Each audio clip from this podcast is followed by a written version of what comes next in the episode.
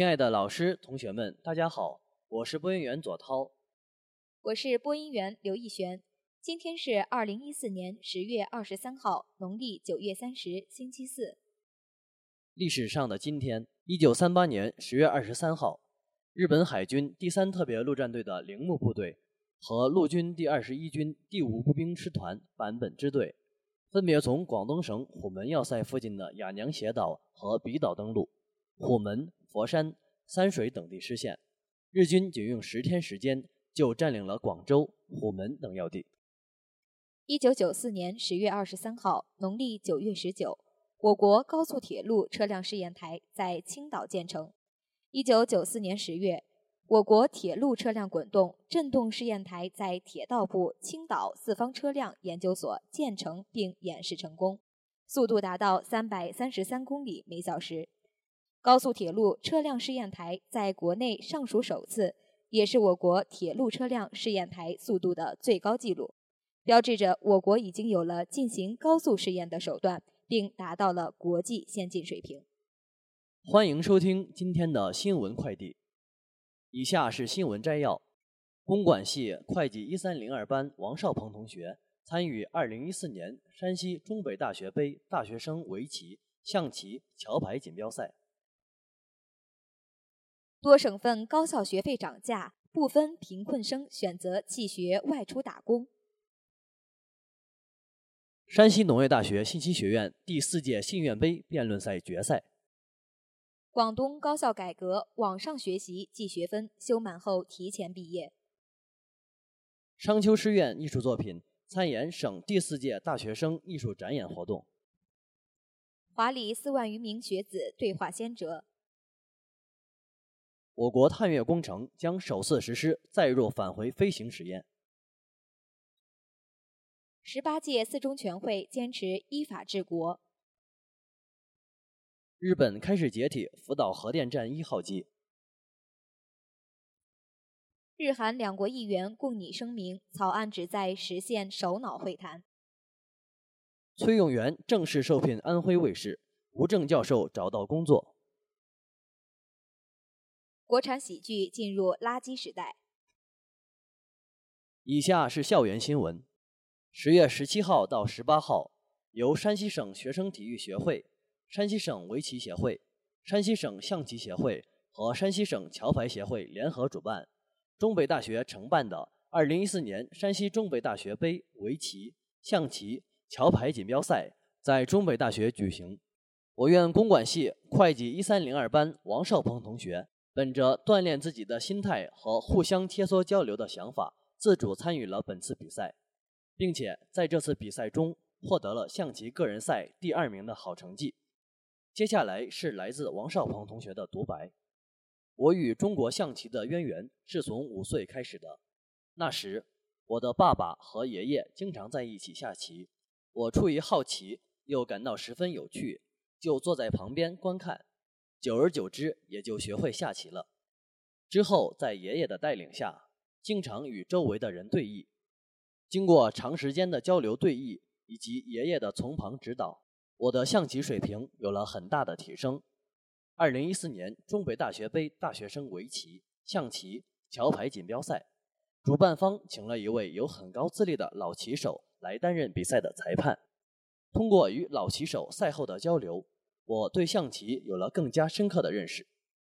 通过这次比赛，我收获的不仅是名次，还有友谊。每位参赛选手都被安排在中北宿舍暂住，这给了我们很好的交流机会。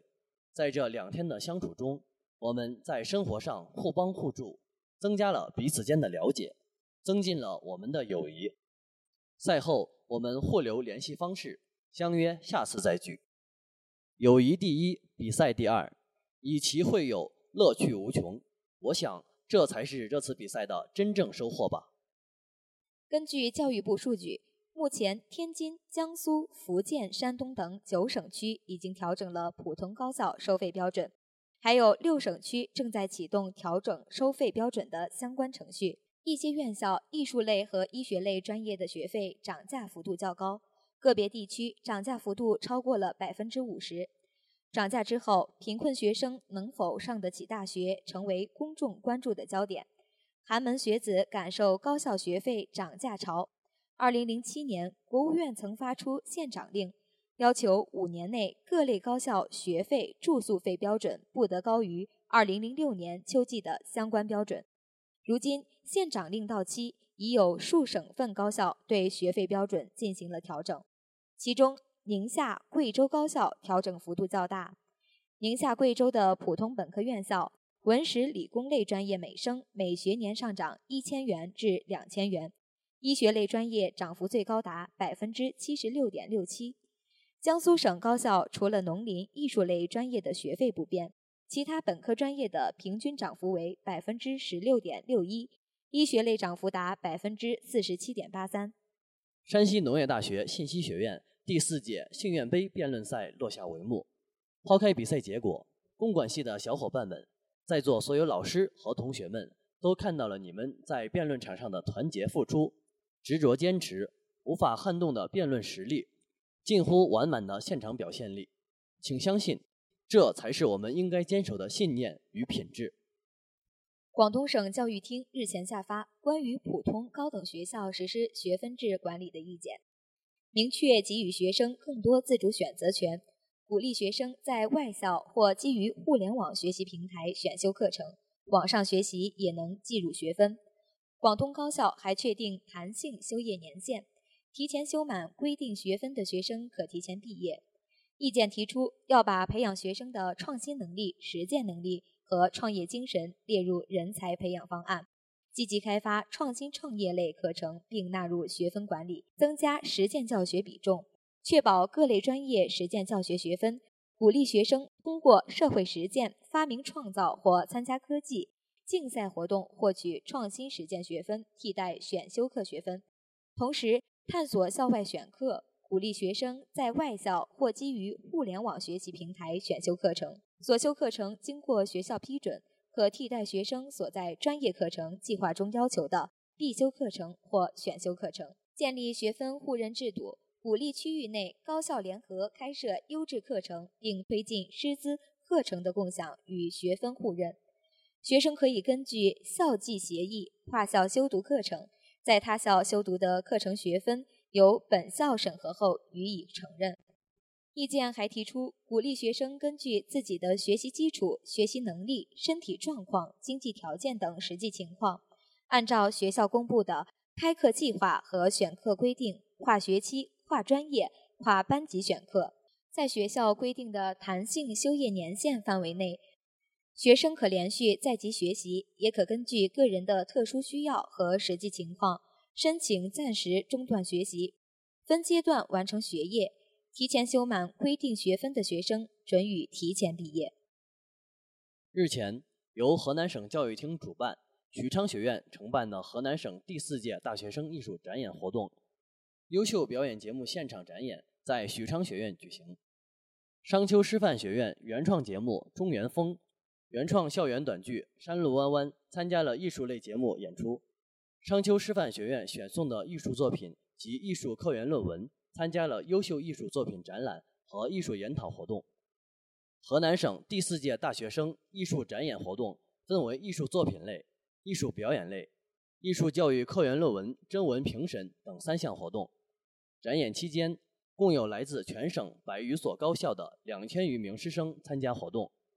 经过多轮比赛选拔及组委会审定，共有六十六个艺术表演类作品参加省级现场展演表演。华东理工大学将中国文化导论列为公共必修课，到现在为止，已有四万余名学生在课堂上与孔孟。老庄对话，传统文化与外语、计算机、体育、政治理论并列。每个学生都必须学习并通过考试。中国传统文化系列课程以中国文化导论公共必修课为轴心，由二十门公选课共同组成。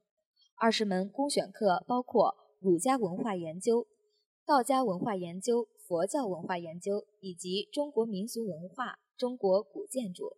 中国戏曲概论等，按照学校培养方案，该校的每个学生必须修满该系列课程的两点五个学分，即必修课一学分，加公选课一点五学分。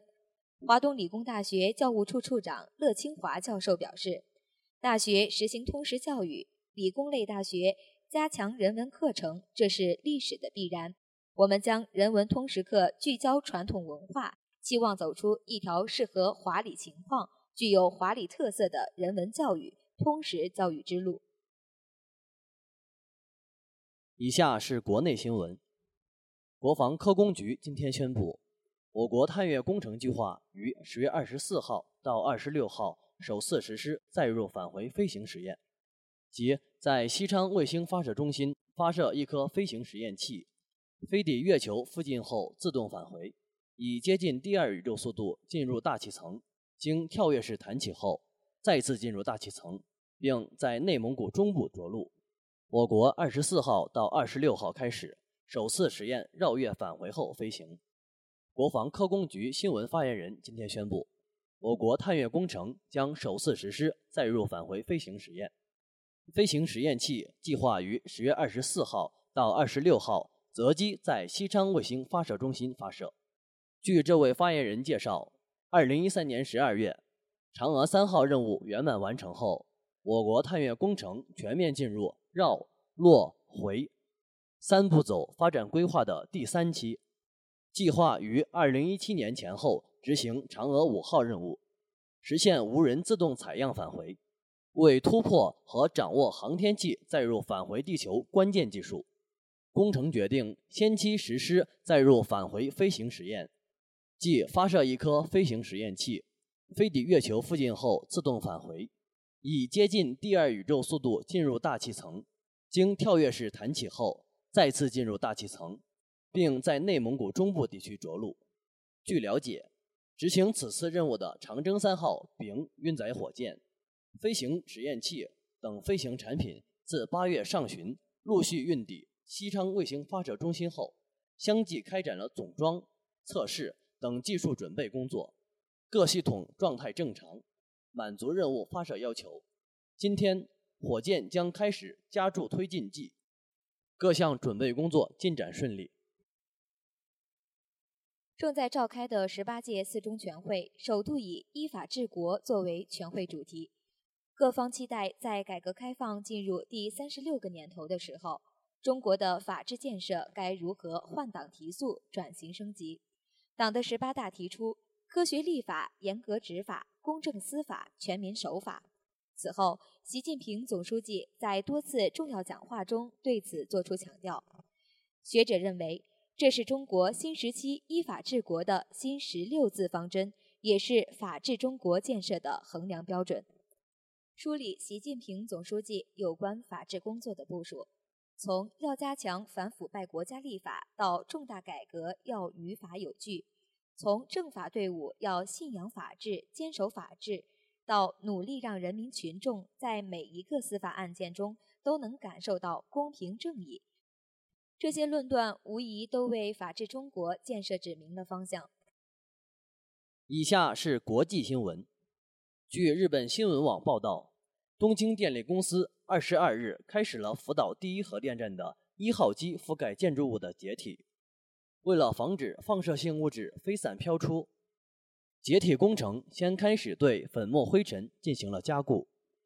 二十二号早晨，在现场，工人们使用起重机在屋顶上方打开了一个大约三十厘米的正方形口，向屋内铺散了防止粉尘扩散的药剂。根据解体计划，到明年三月份为止，将正式开始进入卸下覆盖的解体作业，并于二零一六年上半年前结束。到二零一七年为止，取出废炉里的燃料，转移到安全的地点。福岛核电站是世界上最大的核电站，由福岛一站、福岛二站组成，共十台机组。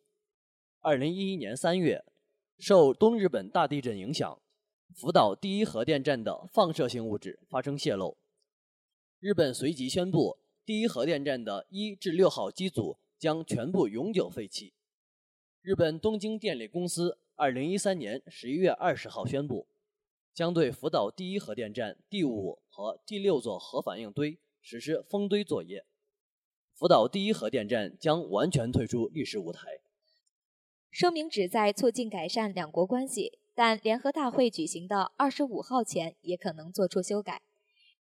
一九九五年，时任首相村山富市承认过去殖民统治及侵略的谈话。有关历史认识问题，则强调消除隔阂的努力非常重要。据悉，有关首尔中央地方检察院因有关朴槿惠的文章起诉日本产经新闻前首尔支局局长一事，日方表示关切，称这将恶化关系改善的环境。草案还提到了日本国内仇恨言论街头宣传活动及游行，写明日韩双方将共同摸索解决方式。此外，草案还提到了推进2015年日韩邦交正常化五十周年纪念活动，以及为促使朝鲜放弃核级导弹开发、解决朝鲜绑架日本人问题开展紧密合作等。以下是娱乐新闻。从央视辞职进入中国传媒大学任教的崔永元，日前加盟安徽卫视喜剧节目《超级笑星》升级版，被指捞金误课。在回应外界捞金质疑时，崔永元首度自曝自己因为没有教师资格证，没法上课，只能先到外面瞎混跑跑场。上周《超级笑星》节目发布会，节目领导还特意给崔永元发了聘书。正式聘其担任超级笑星评审官。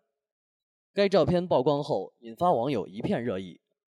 无证没法上岗的小崔，终于找到工作了。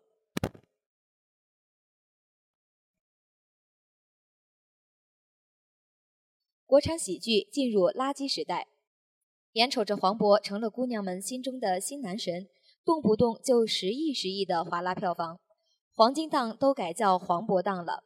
谁都不得不承认，逗逼时代到来了。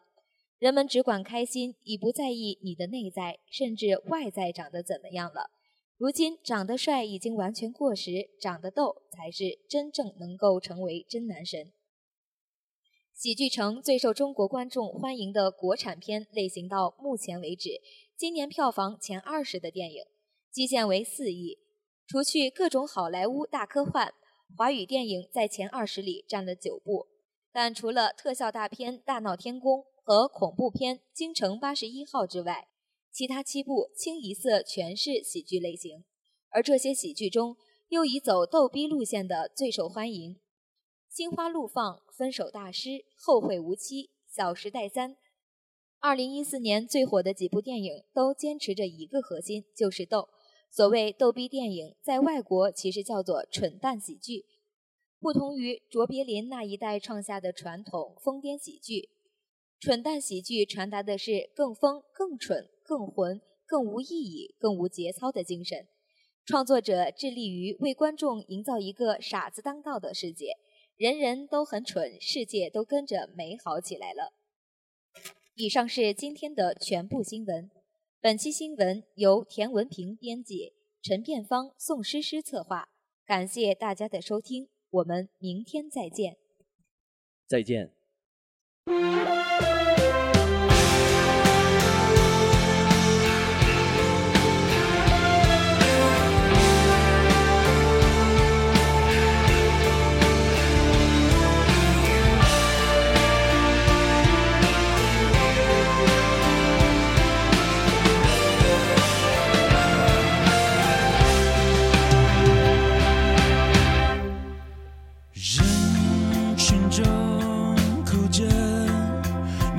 想变成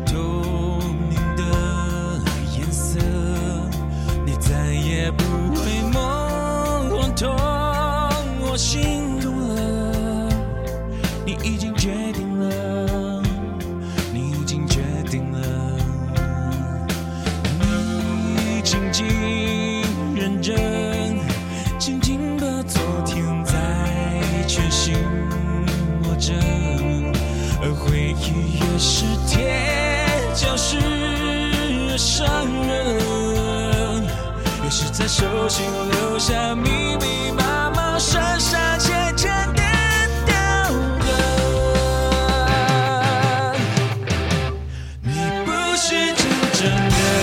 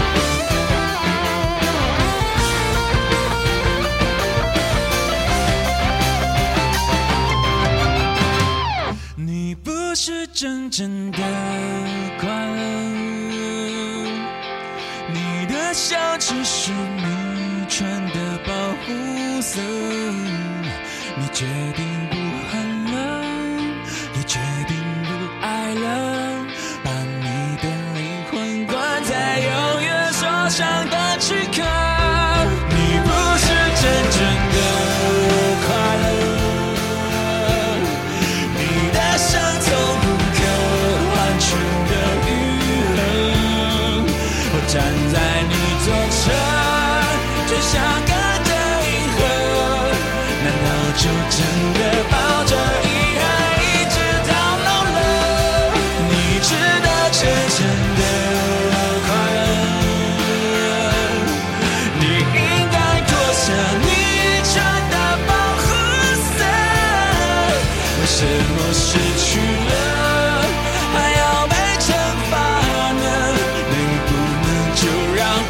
about you.